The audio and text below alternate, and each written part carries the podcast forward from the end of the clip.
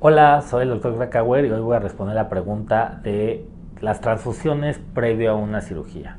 Bueno, yo respeto mucho la parte religiosa de las personas que no aceptan transfusiones, pero hablando ya de las personas que sí lo aceptan, hablamos de que nosotros tenemos un nivel de hemoglobina, que esto nos dice más o menos, eh, como una forma sencilla de explicarlo, qué nivel de sangre tenemos en el cuerpo.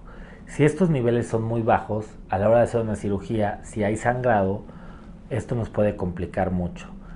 Porque al retirar, por ejemplo, un riñón o al retirar una pieza, pues esa pieza tiene sangre adentro. Entonces es la sangre que el nivel que está bajo más la sangre que está dentro del órgano cuando lo retiramos.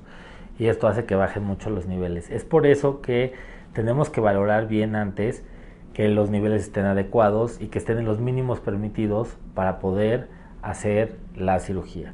Entonces, si vemos que el paciente tiene una anemia importante, esta anemia no se va a quitar dándole un tratamiento tomado. Lo mejor es hacer unas transfusiones. Entonces lo que hacemos muchas veces, internamos al paciente uno o dos días previo a la cirugía, lo empezamos a transfundir hasta que llegue a un nivel óptimo y entonces así como podemos hacer la, la cirugía.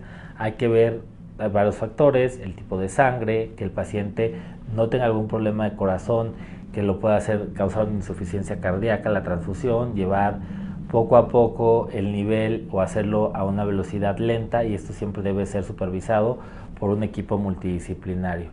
Entonces, eh, algunas veces nos preocupamos mucho por esta cuestión de la transfusión, pero es indispensable que el paciente entre con un óptimo nivel de hemoglobina para evitar las complicaciones y el sangrado que nos podría causar la muerte en un evento quirúrgico.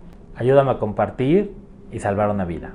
Recuerda suscribirte a mi canal de YouTube en donde encontrarás todos mis videos.